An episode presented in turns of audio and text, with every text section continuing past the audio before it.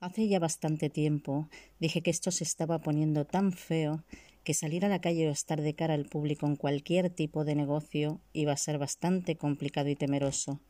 Y lamentablemente ahora no solo es así, sino que es peor. Hola, soy Yaque, bienvenidos a mi podcast. A pesar de que llevamos años viendo la decadencia de la sociedad, de un tiempo acá se ha hecho más notorio, sobre todo desde la pandemia. Y no quiero ser como los políticos que cada cosa mal hecha dicen que la culpa es de la pandemia. No. La culpa es de todos ellos por haber estado y por seguir estando en una guerra continuada que nos ha dejado a todos sin dinero y más locos que una colonia de pulgas en un perro de plástico. No hay un solo día en que no salga a la calle y vea una pelea, un robo, un intento de, insultos entre conductores, riñas a los supermercados. Sí, porque por lo general las personas que se cuelan en la fila por toda la cara, cuando les llamas la atención en vez de callarse, ya que no lleva la razón, te montan un pollo de impresión. La violencia generalizada, además de la gran falta de respeto que hay, es el nuevo deporte nacional. Hace como un mes atrás, sobre las diez y media de la mañana, iba caminando por la avenida del ferrocarril y llegando a la altura de Félix Landín veo desde la acera de enfrente, mientras el semáforo me daba el paso, a siete policías municipales reteniendo y custodiando a dos hombres.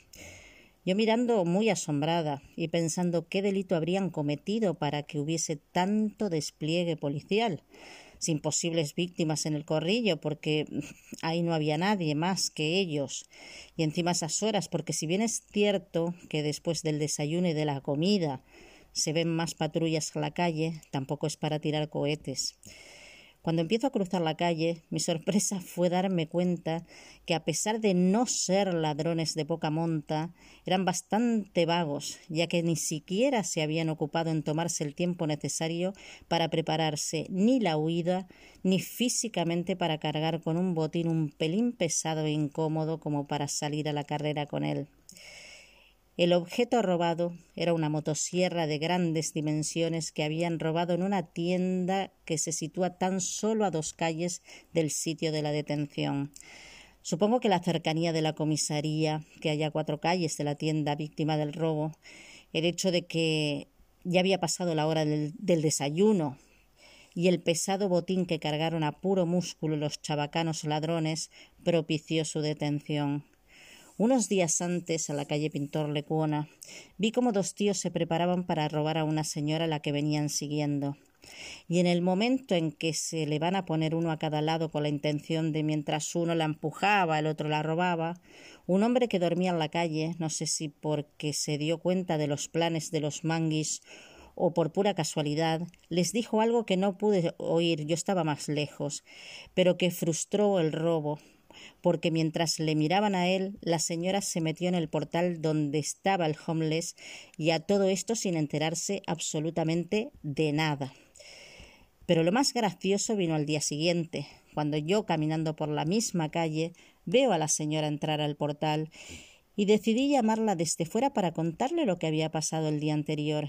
Y ella se dio la vuelta al oír los toques a la puerta, me miró, Hizo un gesto como diciendo que te den morcilla y se quedó esperando el ascensor tan ancha. Yo me quedé flipando, no solo por la mala educación de la señora a la que me dirigí correctamente y a la que traté de explicarle puerta de por medio que el día anterior habían intentado robarle, sino porque me conoce del barrio de la misma forma en que yo la conozco a ella, aunque nunca hayamos intercambiado una sola palabra. Como dije la semana pasada, el comedido sale jodido. Y bueno, por esa y otras razones es que uno al final decide pasar de todo y que cada cual se las arregle como le dé la gana o como buenamente pueda. Hasta que vuelves a recaer en la bondad, cuando te encuentras con una persona normal a la que le pides ayuda en una situación inesperada, difícil de manejar solo, y te echa una mano sin dudarlo, como me pasó hace unos días. Cuando a las siete y cuarto de la tarde iba camino de mi casa, y yo que soy muy observadora y además antes de pisar la calle me pongo en modo alerta, impedí que un hijo de puta me robara. Resulta que iba atravesando un parque infantil en el que ya no quedaban niños, solo había un tipo sentado en un banco casi en la mitad del parque. el que según vi hizo sonar mi alarma de peligro, por lo que decidí echar un vistazo rápido para saber si estaba sola o si habría alguien cerca como para que el tipo desistiera de sus intenciones. Solo vi un matrimonio que venía detrás de mí a una distancia maja. Me suena la alarma del teléfono, lo saco del bolso, lo apago y lo guardo. He de decir que mi teléfono es de gama media baja, que me costó 44 euros nuevo, pero al cabrón le habrá parecido quién sabe qué. Tampoco llevo sortijas, ni pulseras, ni cadenas, ni siquiera pendientes. Mientras guardo mi móvil, él se metió en el bolsillo el teléfono que llevaba en la mano y vino enfilado hacia mí. Yo aminoré la marcha con la intención de que la pareja que venía detrás se interpusiera entre el tipo y yo. A ellos no les iba a hacer nada, el objetivo era yo. Estaba muy claro. Cuando la pareja estuvo a mi lado, el otro se paró dejándoles pasar, intentando pillarme rezagada, y en ese momento eché a correr llamando a un vecino que venía con su perro. Y en un abrir y cerrar de ojos había llegado a la esquina, había cruzado la carretera y le estaba contando al vecino lo que estaba pasando. He de decir que el perro que tiene es de los que imponen. Yo no le tengo miedo porque me conoce desde pequeño y siempre fue juguetón conmigo. Y a mi perra, que es una pesada, no le hace ni caso. La cuestión es que mi vecino me dijo mira para atrás a ver si le ves. Y cuando me doy la vuelta, el muy hijo puta me había seguido y estaba en la acera de enfrente haciendo que miraba el teléfono. Estuvo unos minutos en ese sitio, se ve que pensando si marcharse o esperar a ver si me quedaba sola. Al poco tiempo, como vio que mi vecino y yo seguíamos hablando, cruzó hacia la acera en la que estábamos y cuando pasó a nuestro lado, el precioso y protector perro de mi vecino empezó a gruñir, a ladrar y le enseñó toda su hermosa boca babeante y su afilada dentadura. El otro se piró por una de las calles, imagino que dando gracias de no haber podido llevarse un teléfono que no vale nada usado, pero conservando los testículos en su sitio y no en la boca del perro. Así fue como, gracias a mi estado de alerta y a la cooperación de mi vecino y de su perro, pude evitar que me robaran en un parque infantil situado a dos calles de la, la comisaría municipal.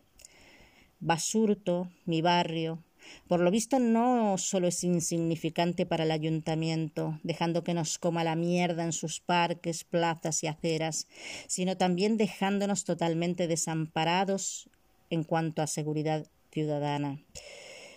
Sin embargo, y por lo visto, al alcalde le parece una ciudad muy segura en la que, según dice, se cometen muy pocos delitos. Será que él se mueve por la milla de oro, donde además de tener sus calles continuamente custodiadas por la policía, tanto en coche patrulla como a pie, hay tal limpieza que si vas un día al centro, cuando vuelves a Basurto piensas ya no que has, que has llegado a un barrio de Bilbao, sino que vives en otro país. Como digo, debemos de ser muy poca cosa para nuestro alcalde, porque teniendo una comisaría en pleno barrio, cuando salen las patrullas a la tarde, todas van una detrás de otra tipo funeral por Sabino Arana, dirección Indauchu. Aquí no ves ninguna en horas, a no ser que pasen de largo a toda leche con la sirena para quien sabe dónde.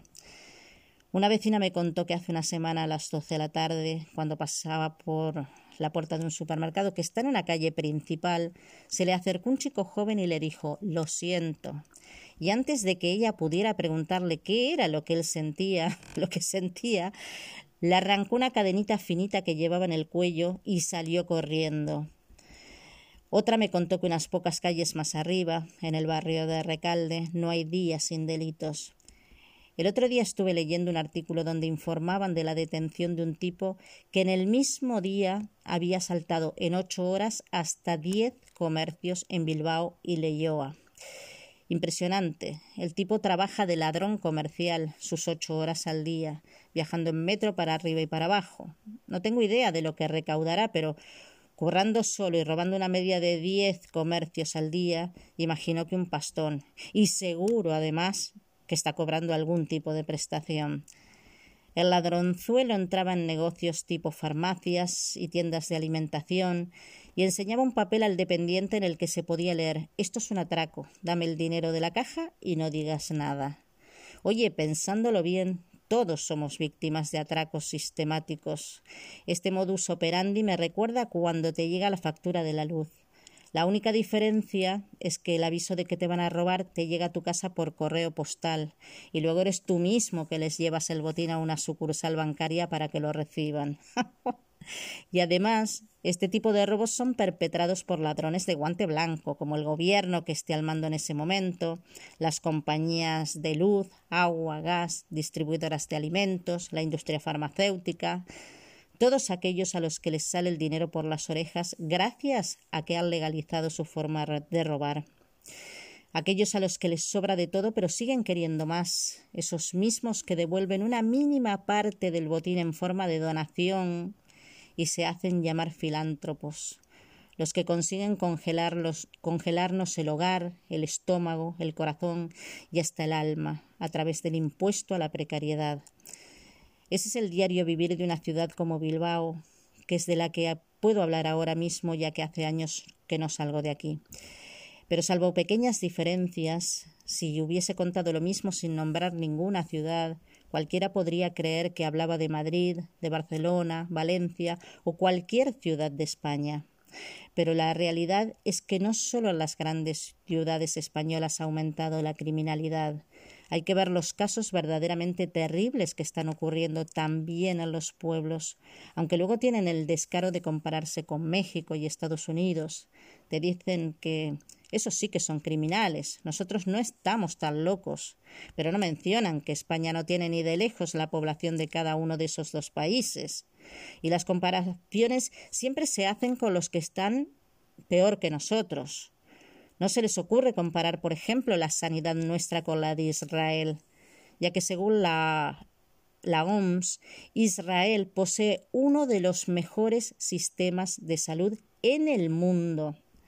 Y aquí ahora tenemos lo que tenemos, cuatro días para conseguir una cita telefónica con el médico de cabecera, y eso siempre y cuando te cabrees como un mono, la líes parda y pongas reclamaciones a punta pala, porque si te dan para dentro de veinte días y te conformas, mejor para ellos y peor para ti, claro. Pero eso es lo más suave que te puede pasar.